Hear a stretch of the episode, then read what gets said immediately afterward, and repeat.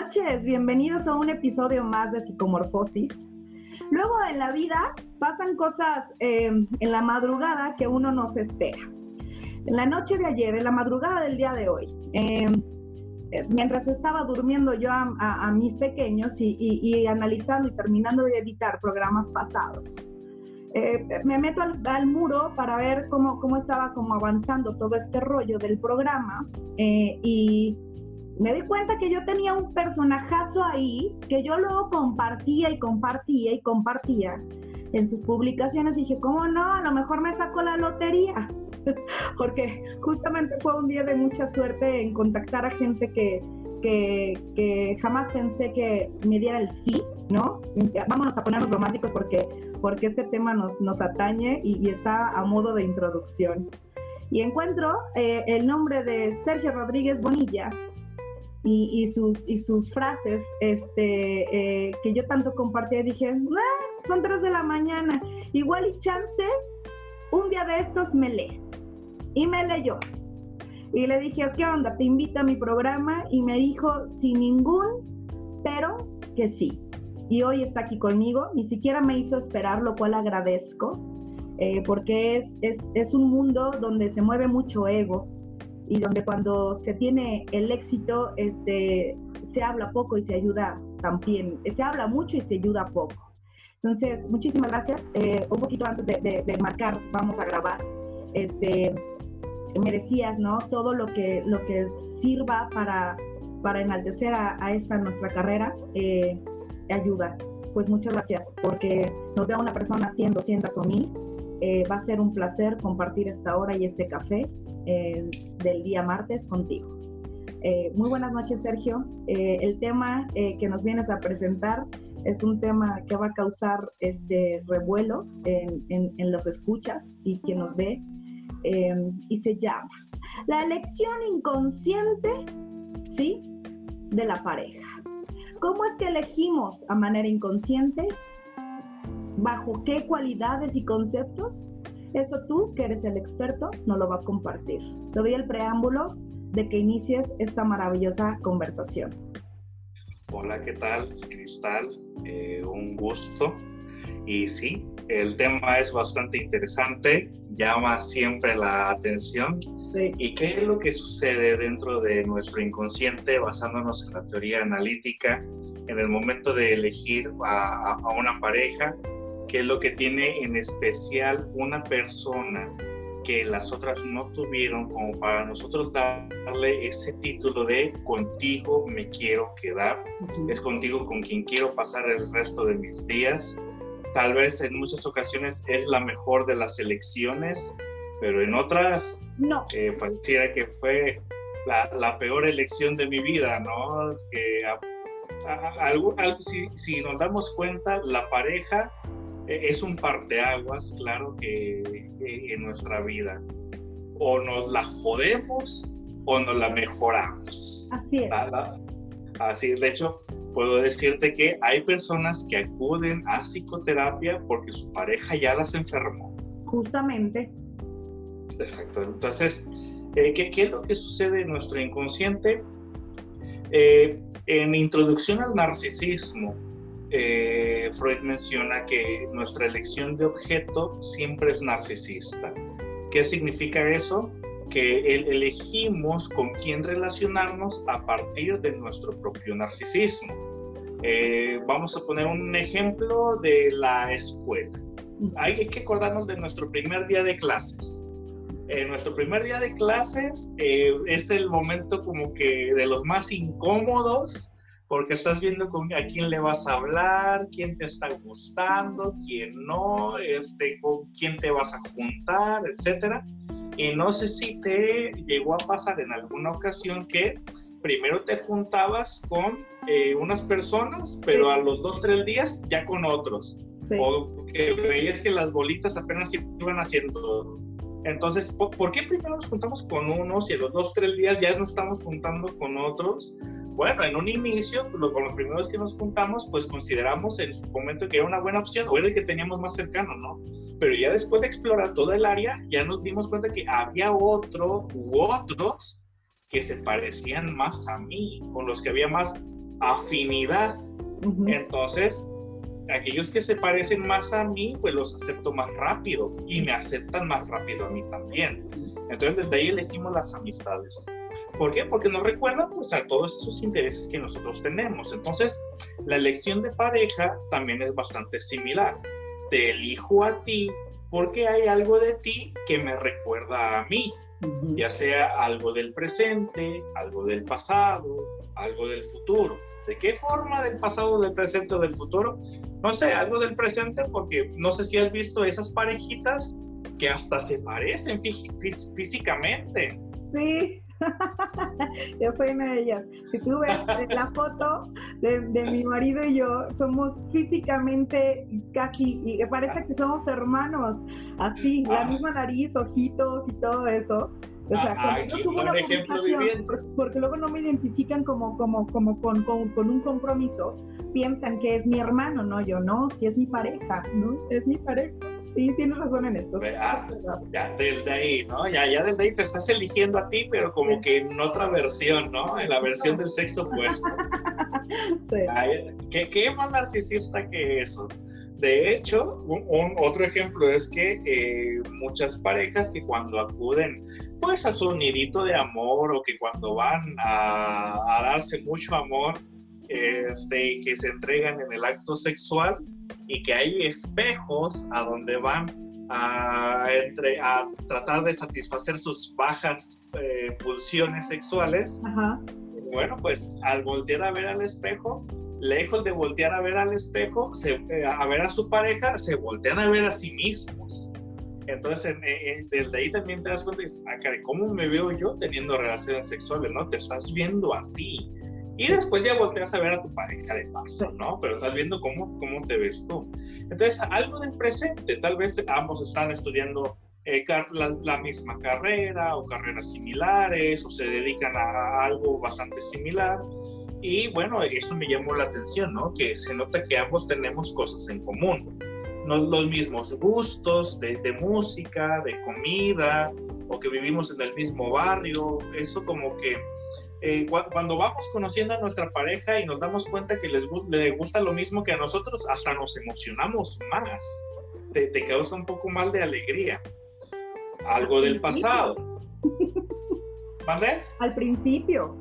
Ah, bueno. Estamos hablando de un problemón bueno, estamos, estamos hablando en el proceso de elección, ¿no? Estamos hablando del proceso de elección. Ya que si te acepto como eres, en tus diferencias, bueno, eso ya viene después. Después. Pero, ah, pero desde un inicio, eso fue lo que me llamó la atención. Eh, algo del pasado.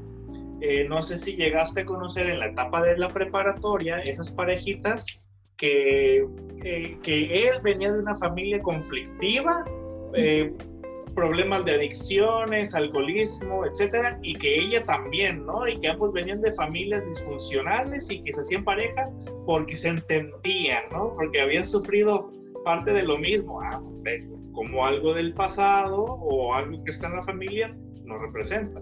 O tal vez te elijo a ti porque te pareces a alguien a quien yo eh, amo mucho y que me hizo sentir bastante bien. En esta ocasión mi padre, ¿no? Eh, este, mi, mi, papá, con quien yo me llevé bastante bien, y que, que era un hombre culto, que leía, que, que, que, fumaba puros y que hacía esto. Ah, pues resulta que mi pareja también, ¿no? O resulta que, que mi novia también, ¿no? Se, se parece mucho a mi mamá aquellos hombres que se atreven todavía a pedirle a la, esposa, oye, es que no hacen los chilaquiles como le salen a mi mamá. Hijo de total, ¿por cuál? Eso no se dice. es algo del pasado, ¿no? Este, ahí te pareces a alguien a quien yo amé y que me hizo sentir bastante bien o algo del futuro, ¿no? Ambos tenemos metas, ya nos proponemos qué, qué, vamos a hacer, o ninguno de los dos tenemos metas para nada y, eso también nos une, ¿no? Es por eso que las personas que, que usualmente buscan crecer, que, que, tienen un progreso profesional, personal, eh, digamos, tanto académico, en lo que sea, pues van a buscar a alguien similar eh, es más probable que busquen a, alguien similar. Mientras que aquella persona que dice, no, ¿sabes qué? Yo soy muy feliz con los dos mil pesos que yo gano de quincena, que tiene un comportamiento un poquito más, eh, que, que, se satisface un poquito más rápido. ah, pues se va a elegir con alguien que dice, ¿sabes qué? Pues nos vamos a eh, hacer la idea que con dos mil pesos a la quincena vamos a vivir. Ah, bueno, de la misma forma de pensar, ¿no? Entonces te elijo a ti porque hay algo de ti que me recuerda a mí. Entonces, eh, entre más te pareces a mí, más te amo o termino odiándote, ¿no? Así es. Sí, espejito, espejito, ¿no? es, tan compleja esta situación porque, porque en el proceso de enamoramiento, eh, toda, esta, toda esta serie de cualidades y especificaciones que vemos en el otro, eh, pensamos eh, erróneamente como constructo ya generacional, con la idea de que el otro complementa, ¿no? Y, esa es la, no separación que la gente no, no tiene conciencia. Pero cuando, cuando aún así uno estudia esto y uno vive de esto y, y, cae en esto, ¿sí? Es, que en, el, ser humano, em, la teoría y la práctica luego, luego, luego se pelean también, luego no están muy, muy de la mano. Entonces, a todos nos pasa, es un proceso que, que, que, por, por, toda la brecha generacional este, ha, ha existido, el, el, el, por qué nos, nos, nos enlazamos con el otro, eh, tiene muchísimo que ver con lo que, lo que somos nosotros, ¿no? O lo que queremos depositar en el otro que creemos que nos hace falta o que nos complementa o que se proyecta hacia, hacia nosotros mismos. Lo, decía muy, muy, bien la frase, ¿no? O sea, eh, eh, lo que más detesto de ti es realmente lo que detesto de mí. Y, y, y, posiblemente aplica totalmente tu argumento en el que estás depositando esta charla. Es, es, es lo que deseo de mí, lo que encontré en ti, que antes amaba y ahora ya no lo tolero. ¿Qué pasa en esta situación, mi querido Sergio? Eh, es, es, mi forma de seguir amándome. Es, es, mi forma en la cual eh, mi pareja, entre más se parece a mí, eh, en el estadio del espejo de, de Lacan, es donde el ser humano comienza a verse de una forma inconsciente, pues ahora sí los defectos que tiene. Narciso, Narciso, cuando se ve en el agua, cuando ve su reflejo en el agua y se enamora de sí mismo, bueno, pues eh, el agua no tenía, no tenía filtros que tiene el teléfono, eh, no, tiene, o, o, ese volumen o poco volumen que tienen ciertos espejos. Entonces, eh, el agua también era un, filtro único, nada más. Entonces, en el estadio del espejo de Lacan, ahora cuando el sujeto ve su narcisismo en el espejo, pues comienza ahora sí a ver los defectos que tiene y comienza a ver, no me gusta esta lonjita, no me gusta cómo se ve la papada, no me gusta cómo se me ven las ojeras, las arrugas, las canas, esto, lo otro. Entonces, eh, eh, el narcisismo llega a un punto que ahora también te comienza a dañar. Tanto verte a ti mismo ahora te daña, ¿no? Porque eh, vas a tratar de, ocultar esos defectos, pues primeramente de ti. ¿Y de qué forma omitimos los defectos? Pues haciendo como que no existe. Como, como, como que no existe. Bueno, pero ¿qué son los defectos? Simplemente vamos a decir las cosas que no nos gustan de nosotros, ¿no? Entonces, en el momento de elegir a la pareja es como comprar, obtener, adquirir eh, e-, ese espejo que te recuerda a ti. Entonces, eh, todo eh, sujeto, bueno, somos seres sociales. Eso ya nos quedó bastante claro en la universidad, ¿no? Nos lo repitieron tanto que es imposible que se nos olvide. Entonces, al relacionarnos, digamos, con una pareja, bueno, es que el tener una relación de pareja eh, amerita pagar un impuesto. ¿Cuál es el impuesto que pagas por estar en una relación de pareja? así como por todo obtienes beneficios, tienes la responsabilidad de pagar un impuesto. El impuesto que pagas por estar en una relación de pareja es el renunciar a tu vida de soltero, a tu vida de soltera. Pero ¿cuál es el beneficio que obtienes? La exclusividad de estar con esa persona. Pero para esto hay personas que hacen hasta lo imposible por no pagar impuestos. Así es, se lo saltan. Corruptivos en los estadios del amor. Exacto, hay, fugitivos de, la ley que, no quieren pagar impuestos. Y hay gente que paga impuestos de más también. Sí. Y hay gente que paga lo justo, que son muy poquitos. Muy poquitos. Pero la mayoría trata de, no pagar ni un solo impuesto. Entonces, eh, el estar en una relación de pareja implica eso. Pero estamos al pendiente de que si el otro está pagando también lo suyo, ¿no? No, eso tú lo vas descubriendo sobre la marcha. Si te gustó, bueno, pues ahí estás. Y si no, pues te retiras de ahí. Pero queremos a que el otro fuerza pague, pague su impuesto, ¿no? Bueno, en la elección de pareja también eh, existe un deseo de, cuando no elegimos de manera objetiva, cuando te elijo a ti por lo que no eres. Entonces aquí nace el deseo de, de idealizar la relación de pareja. Tú te pareces a eso que quiero. Te pareces, pero no eres lo que quiero. Solamente te pareces. Entonces, cuando te pareces o que eres buen candidato, o candidata para que seas mi pareja, voy a comenzar a poner en ti valores que no existen. ¿Por qué? No sé, porque tal vez en el pasado eh, una expareja me fue infiel o no dio lo mismo que di yo en la relación de pareja. O tal vez eh, vengo de una familia, como lo mencionamos, que, que no fue del todo agradable y que hicieron mi, mi ¿cómo se dice? Mi estancia en mi familia no la hizo del todo agradable. Entonces existe un deseo de que a fuerzas ahora quiero todo agradable. Sí.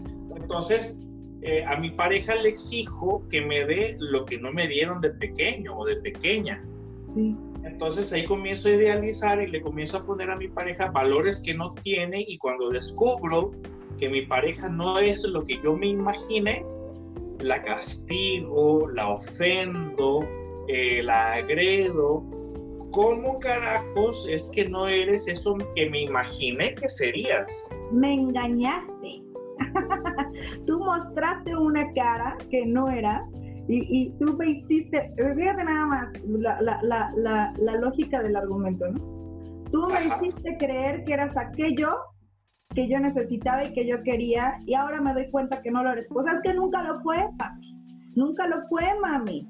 Sí, o sea, no, no, no, no, no pasó, no, no, no era una realidad. Yo siempre digo, es, una, una idea como un holograma. Tú, tú haces el primer encuentro y todas esas primeras etapas es solamente un holograma que tú, que tú, que tú proyectaste eh, hacia lo que tú pensabas que era, que no es y nunca será, porque el otro, aún a pesar de la elección, no lo es. Él es un individuo totalmente, aunque coinciden en algunas cosas, no, no va a rellenar eso que te, lo que te hace falta, ¿no? No, no va a reparar lo que pasó. Sí, bueno, e, es que lo que pasa es que al inicio, cuando todos comenzamos una relación de pareja, bueno, pues todos estamos quedando bien. Claro. Eh, todos mostramos eh, lo mejor de nosotros. Rara vez alguien muestra lo peor de sí mismo para ligar con eso, ¿no? Sí. Y si saca y si saca lo peor de sí mismo, pues de alguna forma está considerando que es lo mejor que tiene para comenzar una relación, ¿no? Sí. Entonces, eh, eh, y si alguien se basa y, dice, e, es que ya, no eres como, era, como eras al inicio, ya no me regalas flores como, como en la primera semana, mi amor, pues la primera semana créeme que estaba todo dopado, no sabía ni lo que hacía, eh, me, me, flechaste, de eso no cabe duda, pero realmente no estaba yo en mis cinco sentidos. estaba... No estaba en sus cinco sentidos. Exacto, entonces estaba yo, somos seres de, de, rituales también. Entonces estaba en el ritual de, del cortejo. Y en el ritual del cortejo, pues eh, ya sabemos que, que, los hombres somos muy estrafalarios, las mujeres se comportan un poquito más serviciales, entonces eh, eh, en ese cortejo, bueno, es como que es el ritual para estar con el otro. Ya una vez que ya estamos con el otro, bueno, ya no hay necesidad de hacer rituales, ese fue un ritual para estar. Y como ya estás, pues ya no necesitas seguir haciendo rituales, ¿no? Entonces ya eh, obviamente la pareja pasa a, otra etapa. ¿Qué, ¿Qué es lo que nos mantiene en una relación de pareja que inicialmente podríamos ver que no estamos disfrutando? Pues algún beneficio le estamos sacando, ¿no? Algún provecho se sigue obteniendo de ahí. ¿Cuál es ese provecho? Bueno, aquellas personas que le tienen miedo a la soledad, el provecho que le sacan a una pareja con la cual ya, a la cual ya no aman, ya no quieren, bueno, el provecho que le están sacando a esa pareja es el, el, confort, ajá, el confort de no estar solo, lo que le sacan por lo menos. O hay algunas personas que, no sé, ya tienen como 30 años de casados y dicen, ay, es que ya no amo a tu papá, ya no amo a tu mamá, yo no sé qué hago ahí todavía.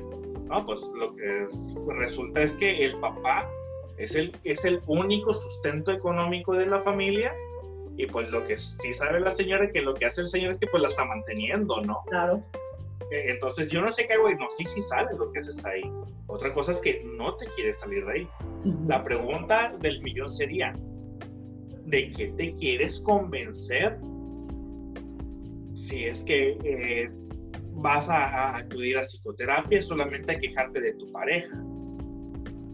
Porque hay personas que van al llegan al consultorio y es una quejadera de, de la pareja. Bueno, ¿a qué vienes? ¿De qué te quieres convencer? ¿Quieres encontrar motivos para seguir estando ahí? ¿O quieres motivos para ir a estar ahí? Vamos a encontrar de los dos. ¿Qué quieres?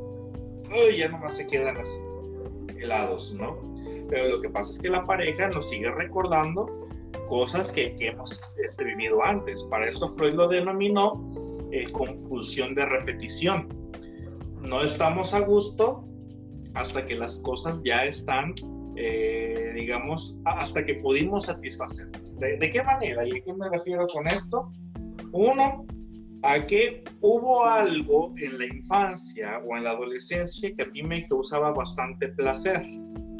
Eh, tal vez era la relación con mi madre, la relación con mi padre, la forma en cómo nos llevábamos. Y bueno, llega la etapa de la latencia, la cual ya me distancia de, de mi primer amor, y posteriormente ya en la etapa genital, que es en de la adolescencia hasta que nos morimos, eh, ya estamos en un punto en el cual ahora vamos a elegir en una pareja aquello que se va a parecer a nuestro primer amor o aquello que definitivo no se parezca para nada a nuestro primer amor. ¿Por qué? Hay personas que tuvieron una muy mala relación con su padre. Sí. Entonces, e, esas personas eh, si el padre era alcohólico, era drogadicto, eh, generaba violencia en el hogar, bueno, pues existe una probabilidad de que esa persona vaya y elija una pareja totalmente contraria a su padre. Y que yo te elijo a ti porque, porque tú no tomas, porque tú no te drogas, porque tú no fumas. Ah, entonces esos son los requisitos que yo necesito para ser una pareja, pero te elegí por eso. Sí no por la persona que eres, sino porque eres lo contrario a mi padre. Y ya una vez que ya estás en la relación y que tal vez el comportamiento del chico no te gusta tanto, pero no fuma, pero no toma. Tal vez es mujeriego, pero no se droga. No los vicios, ¿no? Exacto. no, no, tiene aquello de lo que estoy huyendo. Entonces ahí ya te, te elegí por lo que no eres más no por lo que eres. Exacto. Hace algunos años, este, no tantos, no sé, como unos tres más o menos. Aquí en, León había una cafetería donde abrían las 24 horas, ¿no? Y te podías ir a, a pachequear allá. Eran los antros, de los antros de los, de los nerdos y los que no podíamos dormir, porque ahí caíamos, ¿no? Ahí daban las 3, los 4 de la mañana. Y hablando con un, muy, un buen amigo, uno de mis mejores amigos, estábamos hablando de estas complejidades del amor, ¿no? De todo lo que esto conlleva y cómo es que hacemos malas elecciones de pareja o buenas elecciones de pareja. Y, luego nos inventamos unas, unas, unas cosas que, que, luego hoy en día sí lo aplico o lo menciono. Y le pusimos las matemáticas del amor. ¿Qué, qué, tan, ¿Qué tan difícil es que cuando conoces a una persona enlistar todo aquello que es tu ideal, o sea, sin ponerle cara, nombre ni cuerpo, decíamos, vamos a poner una lista de lo que Cristal quiere, de lo que David quiere, ¿sí? Lo pones. Y si ya ves al objeto del deseo, ¿sí? Si ya lo tienes ahí como que en la mira, eh, ya lo conoces, te podrás dar cuenta justamente de lo que tú estás hablando, ¿no? Que realmente no estás viendo a la persona en sí, sino la necesidad que tienes que esa persona sea lo que tú necesitas. Y es ahí donde las matemáticas son exactitas, papirrín, y luego no checan las cuentas en lo emocional.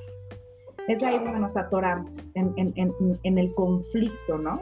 En el que muy asertivamente lo acabas de decir, eso de de sí, pues es que yo te elegí por lo que por lo que estoy huyendo, por lo que estoy evitando, por lo que no quiero en mi vida, pero nunca te vi.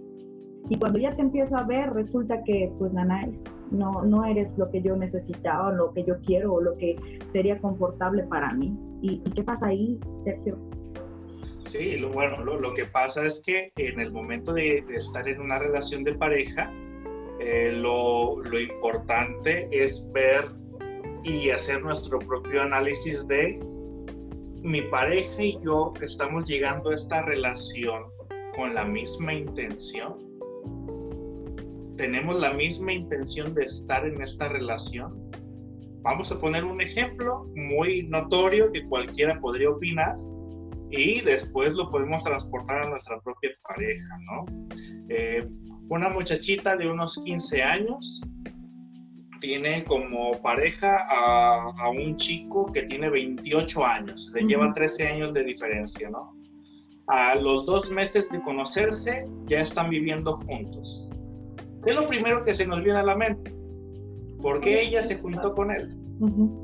Necesidad del padre, ¿no? Necesidad. Sí, una necesidad. Sí, sí, sí, sí. Viene de una familia donde no se siente escuchada, eh, está escapando de casa, eh, no, no, le gusta donde, donde se encuentra, porque si hubiese una relación óptima entre ella y el padre, muy posiblemente el papá para nada la dejaría salirse de ahí. Totalmente. Para nada. E, entonces, una muchachita que tiene una muy buena relación con su padre, no está yendo de, de casa. Entonces, eh, es lo primero que se nos viene a la mente. Está escapando, eh, se está yendo de ahí porque ella, no aguanta. protegida, lo que no le dan en el hogar esa, esa, esa, esa, certeza de que va a estar segura y piensa que, con la persona que encontró lo va a encontrar. Así es. ¿Y, qué podemos pensar del chico de 28 años, ¿no? que, que a los dos meses se atreve a estar con, este, con, con una chica de, de, esa edad? De un deseo o necesidad de control, de no sentirse abandonada, de, por, por la diferencia de edad, e, evidentemente hay una gran diferencia intelectual y, en esa diferencia intelectual existe un deseo por el control. Y el deseo del control nace a partir de que fue lo que se descontroló, que necesito controlarlo ahora, ¿no? O sea, ambos venimos de algo que nos falta. Y, y, ambos nos encontramos en, en, en, en ese faltante. Entonces, eh, tú vas a depender de mí y más todavía si a los seis meses, como la chica sale embarazada, ¿no? Pues más control todavía y más eh, motivos para quedarse en esa relación. Entonces, la intención de estar en la relación de pareja de cada uno de los individuos no es la misma intención. Una llega a esa relación porque está huyendo y el otro está en esa relación porque quiere controlar. Entonces, la intención no es la misma. el objetivo puede ser el mismo, pero la intención de estar no es la misma. Entonces, eh, desde ahí hay una gran posibilidad de que la pareja no se disfrute en unos años. Entonces, ahora en la actualidad, ¿Cuál será mi motivo por el cual yo estoy con mi pareja? ¿Cuál fue mi intención de estar con mi pareja? Porque hay personas que llegan a una relación de pareja ya en una edad entre, de, entre vamos a decir, entre 30 y 40 años. Y algunas personas dicen, yo ya voy a tener una pareja porque me quiero casar. Y otras dicen, yo llego aquí, pero para pasar el rato. Sí. Entonces, la intención de estar no es la misma.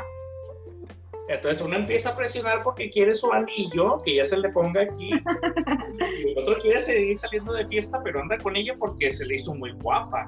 Claro. Entonces, y ambos se disfrutan, pero la intención de estar no es el mismo. Es muy difícil encontrar pareja, Sergio, que, que tengan la misma intención. O sea, es difícil tener este tipo de, de vinculaciones emocionales eh, que, que, tengan como, como meta específica el mismo criterio de pensamiento y emoción? No, no es difícil, no es nada difícil. Lo difícil es no idealizar al primer pendejo que te encuentras. Ajá. Lo, difícil es no idealizar a la primera chica con la que ya empezaste a salir porque crees que ya no vas a encontrar otra cosa. O sea, la gente por alguna extraña razón trae mucha prisa. Sí. Pero lo primero que hay que ver es que cuáles, cuáles son las prioridades de la gente al estar en, en una relación, porque hay un orden social que dice cómo es que se debe de llevar las etapas de una relación de pareja. Cuando tú vienes de una familia en la cual tú no te sentiste parte de la misma porque tu papá llegaba y te ponía unas buenas chingas y no, te, y no, te, sentías parte de esa familia, te, eh, se burlaban de ti, te menospreciaban, eh, te decían que no ibas a ser nadie, nadie en, en la vida. Bueno, pues es común que tengas el deseo de pertenecer a un hogar. Entonces a los 16 años no es coincidencia que te hayas embarazado eh, de alguien de 28 años porque tu prioridad es ese deseo de pertenecer a una familia. Así es. Se, se cumple, eh, se cumple ese deseo, se satisface lo básico que es pertenecer a un hogar y ya después, si hay oportunidad, pues estudió una carrera, ¿no? Aquella persona que ya viene de un hogar donde se siente eh, eh, eh, esa, esa, esa calidez, donde una buena relación, donde te hacen sentir parte de una familia, pues no necesitas para nada ir a buscar una familia si ya tienes una. Entonces existe la posibilidad de que esas personas vayan primero y estudien una carrera, porque familia ya tienen personas que los quieran ya hay. Entonces, ¿Estás, de acuerdo que vivimos en una, en una sociedad latinoamericana donde el mayor porcentaje de crianza es justamente con, con, con muchísimos de estos problemas que señalamos, ¿no? La, la comunidad latina vivimos eh, en, en, en, en, este tipo de complejidades y estas formaciones donde la estructura familiar viene eh, con muchísima carga este, emocional, con muchos quiebres en este ámbito. Hay muchas heridas eh, en, esta etapa eh, de la vida, ¿no? Sin embargo, este, podemos explicar eh, a larga, a larga, a larga, este, con la experiencia en, consulta y en, la formación académica y bla, bla, bla. En, en súper, hombre, ¿para qué me voy tan a lo formal? ¿Sí? Todo este sentido malentendido y cómo, cómo vivimos de una forma tan codependiente con el otro. ¿sí? aunque, porque es la realidad, ¿no? en el programa anterior que, que, grabé antes de, de, estar contigo, eh, justamente mencionábamos este, esta, esta cuestión, ¿no? O sea, a ver, somos una población de, de, codependientes y es una conducta aprendida, heredada y ya muy tatuada, ¿sí? La mayoría de los consultantes, este, si no es que este, em, es un gran porcentaje, vienen siempre por el motivo de, una ruptura o, cuestiones de, índole amoroso. Obviamente, lo que causó esa ruptura, pues es todo lo que viene detrás, ¿no? Todo lo que vienes cargando, que, que, justamente es lo que tú nombras, ¿no?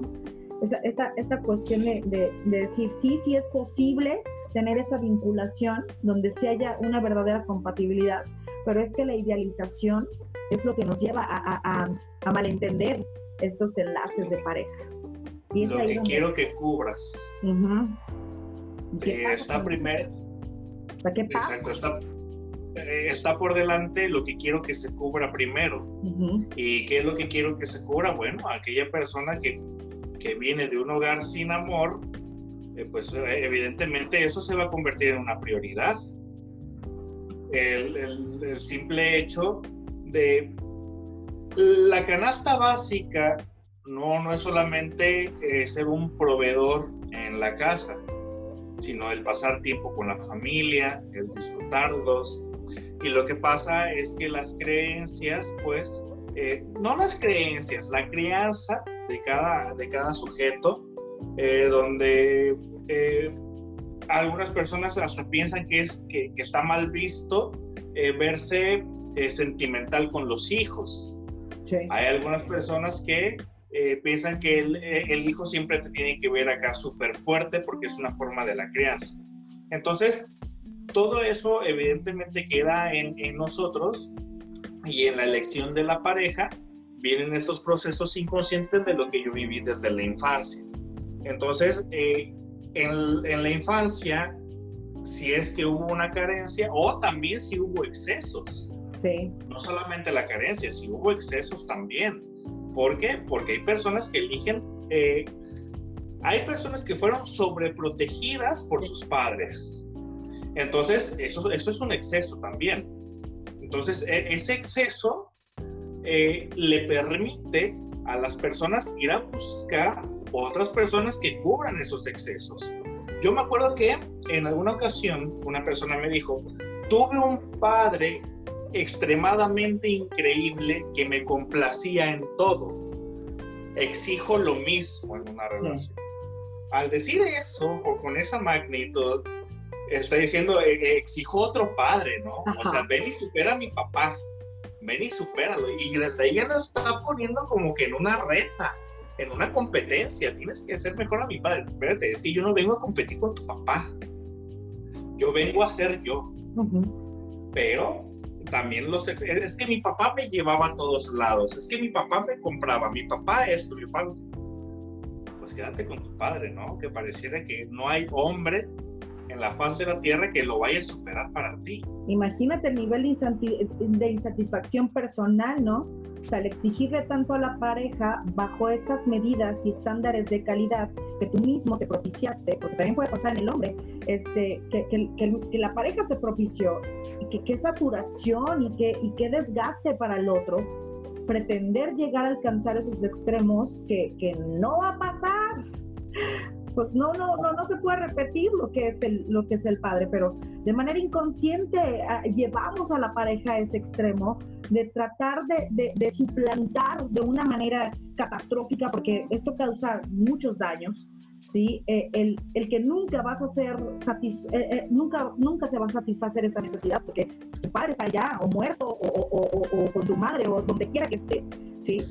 Y, y solamente hay uno, y tu pareja es tu pareja, tiene una identidad y, una, y, una, y, un, y un, un, estadio de ser muy independiente a eso que tú deseas si quieres manifestarlo en él. Y qué daño tan grande, ¿no? Qué desgaste, qué desgaste de pareja tan, tan profundo. para, para la persona que, lo, que lo está demandando y para la persona demandada. Sí, es que eh, en esta compulsión de repetición, eh, quiero que, que, se que se repita el placer que alguna vez me causó aquello que eh, me tenía satisfecho bastante eh, en bastantes ocasiones, como aquel, aquel sujeto que nos menciona, aquel sujeto que le compara la comida a la esposa con la de mamá. Y dice, bueno, es que ¿qué, es lo que estás eligiendo? ¿no? ¿Estás eligiendo una esposa o estás eligiendo una mamá? Madre. Eh, exacto, ¿qué, ¿qué, es lo que quieres? O, o a veces coincide, fíjate bastante bien, en que eh, eh, elegimos una esposa que la esposa es muy autoritaria, bueno, en desde un inicio en la relación de novios es muy autoritaria, de un, que tiene un yo muy fuerte, que tiene una, un tipo de personalidad muy concreto, muy duro, y que cuando conoce a esta chica, conoce a su suegra, pues resulta que es igual, ¿no? Una madre fálica, ¿no? Que, que se impone. Ah, pues es que este cabrón está acostumbrado a que lo estén mandando, ¿no? Que, lo someta, a que lo controle. Eh, Sí, sí, sí, sí. Y bueno, para, como dicen ahí, hay un dicho que siempre hay un roto para un descosido. Sí. Entonces, eh, aquella persona rota va y ve al descosido y dice, ah, pues estamos igual, ¿no? A, ambos nos hace falta algo. Eh, a, mí me gusta imponerme, me, encanta mandar y a aquel le encanta ser sometido, ¿no? Pero, pero hay personas que sufren por eso, pero no saben cómo salirse de ahí. ¿Y cómo van a salirse de ahí si tuvieron un ejemplo desde la infancia en que la madre era así de autoritaria o que el padre era así de autoritario? Entonces, bueno, ah, luego este, las mujeres van a ir a quejarse y van a decir, ah, es que tienes mamitis. Tienes mamitis y no te puedes deshacer de tu mami, que todo te soluciona. El cordón, ve y córtate el cordón, ¿no? Así es, y, que luego esa, esas esposas también sobreprotegen a los hijos, ¿no? Y convierten a otros hijos también en, en, hombres que, que, tienen mamitis, que no se cortan el cordón umbilical. Sí. Bueno, e, entonces, ¿qué es lo que tenemos que, que, hacer aquí? ¿Protegemos a los hijos, los sobreprotegemos, los desprotegemos? ¿Qué, qué es lo que se tiene que hacer? ¿Qué se hace en esto? ¿Cuál, es, pues cuál, cuál, cuál, es el modelo eh, eh y de un... Es que, es que luego me cuesta mucho trabajo como, como es, eh, poner establecido como qué es lo que se tiene que hacer, porque cada molde cuaja a, la gelatina adecuada, ¿no? Cada quien es una gelatina distinta. Entonces, pues yo soy fresa y tú eres chocolate, y pues cómo nos cuajamos juntos, mijito, cómo hacemos que ese sabor combine y se haga una remezcolanza acá sabrosa que a los dos nos sepa rico. ¿Cómo se hace eso? Lo, que pasa es que eh, eh, usualmente criamos a los hijos para que se queden en casa y no los criamos tanto para que se vayan de la misma.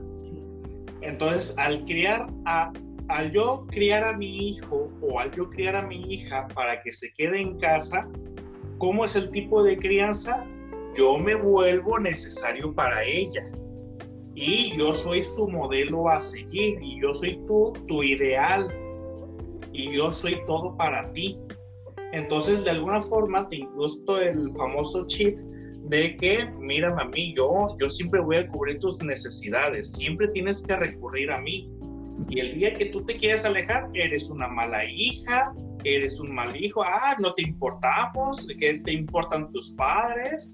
O sea, los criamos para que por medio de la culpa se queden en la casa, ¿no? Sí. Entonces, eh, el día que se quieren ir, es muy difícil. ¿Por qué? Porque durante muchos años ya, se habrá generado ese estilo de crianza donde el hijo se volvió dependiente de la aprobación de los padres. Entonces nos volvemos esclavos de la aprobación de ellos. Si, pues, si, no, no es lo mismo, no sé si te llegó a pasar alguna vez que estabas en la prepa o en la universidad y que todavía, todavía vivías con tus papás y que eh, tu papá te decía, te quiero aquí a las 12. Sí. dices, no chingues, y a las 11 empieza todo. Empieza el merequetengue. Eh, apenas esa hora va a empezar, pero. Y que te hablaba por teléfono a las once y media. Sí. Y dices, ah, pues le contestas, ¿no? Pero a las 12 no le contestas el teléfono, a la una también no le contestas, a las dos tampoco le contestas estás en la fiesta, sí, pero sigues con el gusanito de estar incómoda porque no tienes permiso a esa hora. No, tienes, no, tienes, no tienes el permiso, entonces estás incómoda y sabes qué, ya me voy. Mejor me no lo estoy disfrutando. Que no es lo mismo que tu padre te diga, eh, que tú le digas, voy a llegar papá como aquí como a las 3, 4 de la mañana y te dice tu papá, ah, ok, está bien, sin problema, pero yo voy por ti, dime dónde. Ah, ok, te sientes con más libertad de disfrutar la fiesta, ¿no? Entonces dices, ah, ok, tengo el permiso, tengo todo, te sientes con menos culpa. Entonces es lo mismo para dejar a la familia. Este es el famoso síndrome del nido vacío, ¿no? De que los padres entran en un duelo porque el hijo se tiene que ir o la hija se tiene que ir. Pero para que no se vaya, primero le voy a hacer sentir culpable para que no nos abandone. Entonces, ya esa culpa será suficiente herramienta para que se quede en casa. Entonces, pues me tengo que quedar. Entonces elijo una pareja que también sea hogareña, que le, que le encante estar en familia, pero con mi familia. Sí, no con la, ajá, es correcto. Ajá. Que pueda, que Entonces voy a elegir. Que pueda fusionarse con lo que yo soy para que se vuelva como mi brazo y no para que sea ella. Exacto. Entonces no es coincidencia que esas personas que son muy extremadamente apegadas a su familia, tengan una relación con, con, con personas que vengan de una familia disfuncional. Disfuncional. ¿Por qué? ¿Por qué disfuncional? Porque uno que viene de una familia disfuncional tiene el deseo de pertenecer a una familia. Sí.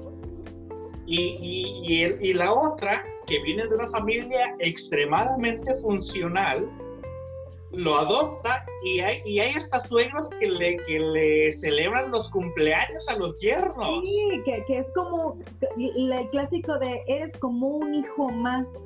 ¿No? Ah, adoptamos. pero te quiero como tal. Venga, para acá, mamar de otra chichi. ¿no? Sí, sí, eh, sí. pasa. Y que, y que cuando se casan, algunos hasta se llevan al yerno ahí a su casa a vivir, ¿no? Que, que obviamente pues no es lo recomendable, vivir primero en la casa de los suegros. para nada es recomendable. ¿Por qué? Porque pues para empezar no es tu casa. Y ellos siguen mandando ahí porque es casa de ellos. Eh, tú no la pagaste. Entonces, eh, aquí lo, lo, ideal, bueno, ahí, ahí se, para, para empezar, si, si la pareja funciona así, pues adelante Aquí estamos hablando que se vuelve patológico cuando la pareja no funciona y que se llevan del chongo, porque hay personas, Cristal, que cuando llegan a una relación de pareja, pareciera que lo que los une es la destrucción. Sí ambos son caóticos y se unieron por eso, por ser caóticos. Y que, y que son los famosos que llamamos tóxicos, ¿no? Que todo el tiempo están peleando, que todo el tiempo eh, están llevándose mal, todo, todo el tiempo se están dejando, se están volviendo, se están dejando, se están volviendo. Bueno, lo que pasa es que a ellos lo que los une es la destrucción. El otro es un saco de box donde uno hace catarsis y, y el otro también hace lo mismo, ¿no? Hacen, hacen catarsis entre ellos y lo que nos unió en ese momento es que éramos sacos de box donde, donde descargábamos todo este enojo que ya traíamos. Entonces, eh, eh, el proceso inconsciente es todo aquello que desde la infancia y en la adolescencia puedo descargar en mi pareja.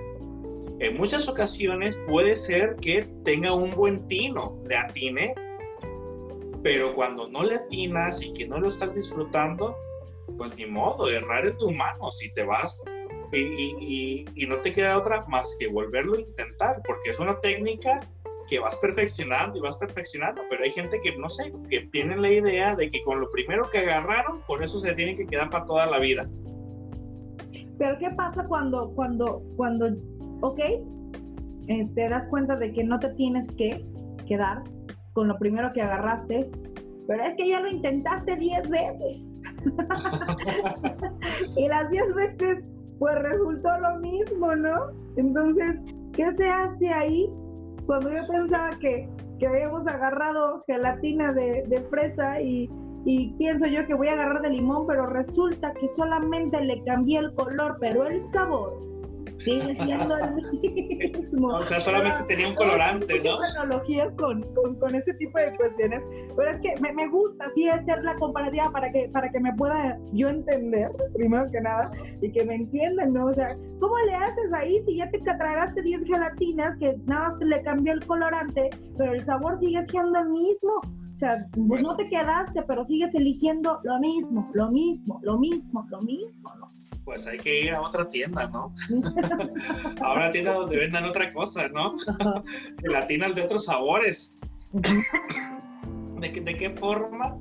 Bueno, primeramente hay que saber qué es lo que estamos ofreciendo. Sí.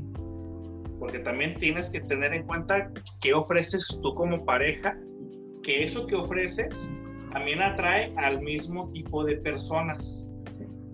Si, si yo ofrezco por ejemplo, tú te estás tomando un café o creo que estás tomando un café. Sí, es café. Entonces, si Cristal vende café, se van a acercar solamente la gente que les gusta el café. Y te vas a encontrar una gran diversidad de personas, pero que les gusta el café. Sí. Entonces, tú como, imagínate que tú eres una tienda de abarrotes que vende tu tienda. Y lo que vende tu tienda es lo que se va a acercar y tú tienes una tienda de abarrotes donde vendes chocolates, lo más seguro es que se vayan a acercar mucha gente, bueno, aquí en Nayarit les decimos dulceros, dulces, eh, o niños, gente infantil, ¿no? gente con comportamiento infantil. Bueno, es que tú estás vendiendo cosas para gente infantil. Por eso se acerca gente infantiles. Ay, es que a mí se me acerca puro, puro aquel que me quiere golpear. Bueno, es que tú estás ofreciendo sacos de box donde la gente se desahoga pero sabroso, pues por eso te quieren golpear. Imagina, ¿cómo te imaginas que te ve la gente que, que se acerca solamente gente así? ¿Qué estás ofreciendo? Y pum, no ahí es donde se dan cuenta, o el que no se quiere dar cuenta, ese es el peor. No hay peor ciego que el que no quiere verse a sí mismo. Así es. Porque ver a los demás es súper fácil pero verse a sí mismo, ¿cómo te imaginas que te ves, no? ¿Cómo, cómo te imaginas que te ves ante los demás? ¿Qué, ¿Qué te imaginas que estás ofreciendo? Para que llegue un sujeto que le encanta controlar, es porque llegó una chica que le encanta ser controlada. Pero dirían que le encanta ser controlada o que por lo menos eso ofrece me viene, me viene, me hace ruidito como toda esta teoría del amo y del esclavo, ¿no? Este, y todo, y todo este sometimiento que a ambas partes les conviene, porque también el que, el que es sometido aprende a someter a través del chantaje y del victimismo, y eso nos resulta bastante cuantioso, todos ganamos, ¿sí? E, en, esta, en esta vertiente, aunque eh, la pérdida emocional es, es, es, es bastante este, drástica. Sin embargo, todas las posiciones son cómodas, o sea, no, no, no pienso yo que para, para, hablar de víctimas, pues los niños, ¿no? O las personas que no tienen esa conciencia este, eh, de elección, o sea, los que no pueden manifestar una voz de...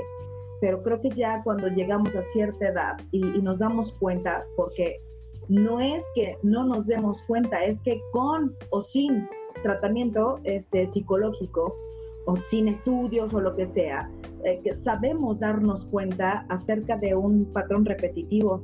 Eh, desde el momento en que coloquialmente uno dice, no mames, es que siempre elijo puro cabrón. No, o sea, desde ahí ya estás, ya estás entendiendo que tu elección es repetitiva, ¿no? Lo que pasa es que no vamos más allá del pensamiento y no nos cuestionamos el contexto de por qué elegimos a puro cabrón o por qué elegimos a pura cabrona, porque eh, también está la variante femenina hacia con el hombre, ¿no? Entonces tú dices... Lo que pasa, lo que pasa es que tú estás ofreciendo puro material para cabrón. Así es. por eso se va a acercar eso. Si no ofrecieras material para puro cabrón o para pura cabrona, muy posiblemente se acercaría a otro tipo de gente. Yo voy si, si yo tengo ganas de, de comprar un, un, pastel, yo voy a donde venden los pasteles. Claro. No, no, no voy a ir a la farmacia, no.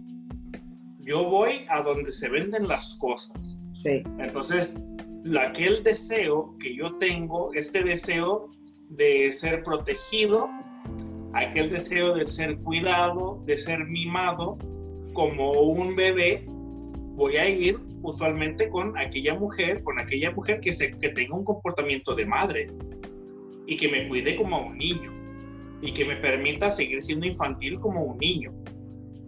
Pero si también mi deseo es ser protegida como una niña, voy, a, voy a acercarme a aquel que me va a decir qué hacer de mi vida.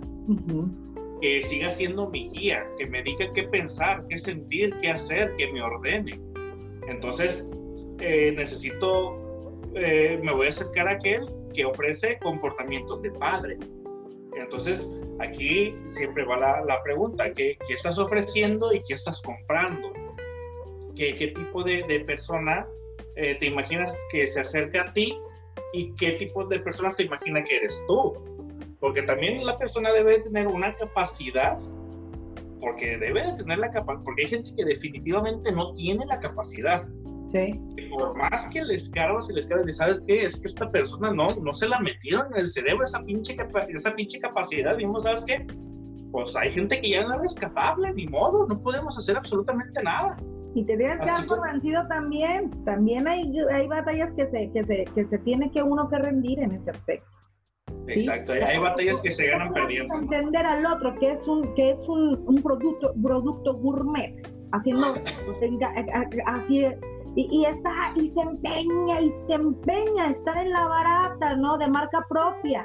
Sí, todo ya con las latas abolladas, cuando es un producto gourmet y está empeñada en abollarse, Y a pesar de que la etiqueta es una etiquetaza y el producto es de calidad, si ella no se cree que es, que, que, si la persona no cree que es eso, no hay poder humano que la cambie de estantería, ¿eh? Y va a ir la gente que, que compra barato. Lo, lo, primero que hay que analizar es qué tan preparado te sientes para elegir algo diferente. Sí. Eh, qué tan preparado te sientes para tratar de elegir aquello distinto a lo que has estado acostumbrado durante todo este tiempo. Porque hay personas que toda su vida es un caos. Toda su vida ha sido un caos. Desde la infancia, la adolescencia, la adultez. Y buscan lo que más anhelan es paz y tranquilidad. Es lo que más quieren. Solamente quiero estar con una persona que me dé paz. Sí, pero tú también ofreces paz. Tú que vienes del caos. Hay gente que quiere paz, pero que toda su vida ha sido un caos. Y el día que alguien le ofrece paz y tranquilidad, no saben qué hacer con eso. Lo vuelven un caos. ¿Por qué? Pues porque de allá vienen de lo caótico. Yo Entonces, digo, yo digo mucho una frase, ¿no? Te acostumbraste toda la vida a tragar mierda que cuando te regalan un dulce lo escupes. ¿no? Claro. Y dices, Cuando alguien llega y te ofrece algo diferente a lo que estás acostumbrado y que tú dices que quieres algo diferente, pues es que no sabes qué hacer ahora con lo diferente. Primero hay que saber qué tan preparados estamos para elegir algo diferente a lo que usualmente eh, elegimos. ¿Cómo podrías? Este tema va para largo y, se podría extender hasta tres horas, ¿no? claro. Pero hay un criterio, es la única regla que tiene el programa. Este, ¿Cómo podrías concluir este, este tema? Que Ah, que, puedo intuir que, que, todo depende y parte de, de, nosotros, de darte cuenta, ¿sí? De ser consciente de lo inconsciente. Ay, qué difícil es ese camino, porque por lo menos a mí me ha costado años y creo que aún no lo logró. este, de manera, de manera eh, eh, honesta, es, es, es, es, un camino que hay que recorrer, ¿no? ¿Por dónde se inicia y cómo concluyes esta, esta, esta conversación? Primeramente, eh, preguntarse a sí mismo si estás conforme con lo que has logrado hasta ahora, hablando del tema de lo afectivo en una relación de pareja. Si has estado conforme, te ha gustado, adelante, continuar así. Pero estos temas van enfocados a las personas que no les gusta lo que viven, no para los que sí les gusta. Aquí nosotros los, los, psicoterapeutas nos enfocamos a lo patológico, no a lo que está en, en orden, ¿no? no a lo que funciona. Nosotros nos enfocamos a lo que no funciona. Y entonces, primero, si no te funciona, no te gusta, no te ha servido, eh, primeramente hay que hacer eh, un, un, breve análisis. ¿Y a qué me refiero con el breve análisis? Hacer un recorrido de toda mi historia personal desde mi infancia cómo fueron mis padres, mi familia, mi crianza, mi escuela, qué tipo de programa veía, todo eso, qué es lo que más me gusta, qué es lo que más odio, qué es lo que más aborrezco y qué es lo que sí, sí se me facilita cambiar de mí y que quiero cambiarlo. Y que en el momento de elegir a una pareja, estoy eligiendo conforme a lo que yo quiero, no a lo que yo necesito. Porque el necesitar el día que el otro deja de, ser una necesidad, inmediatamente lo vamos a cambiar por otra cosa.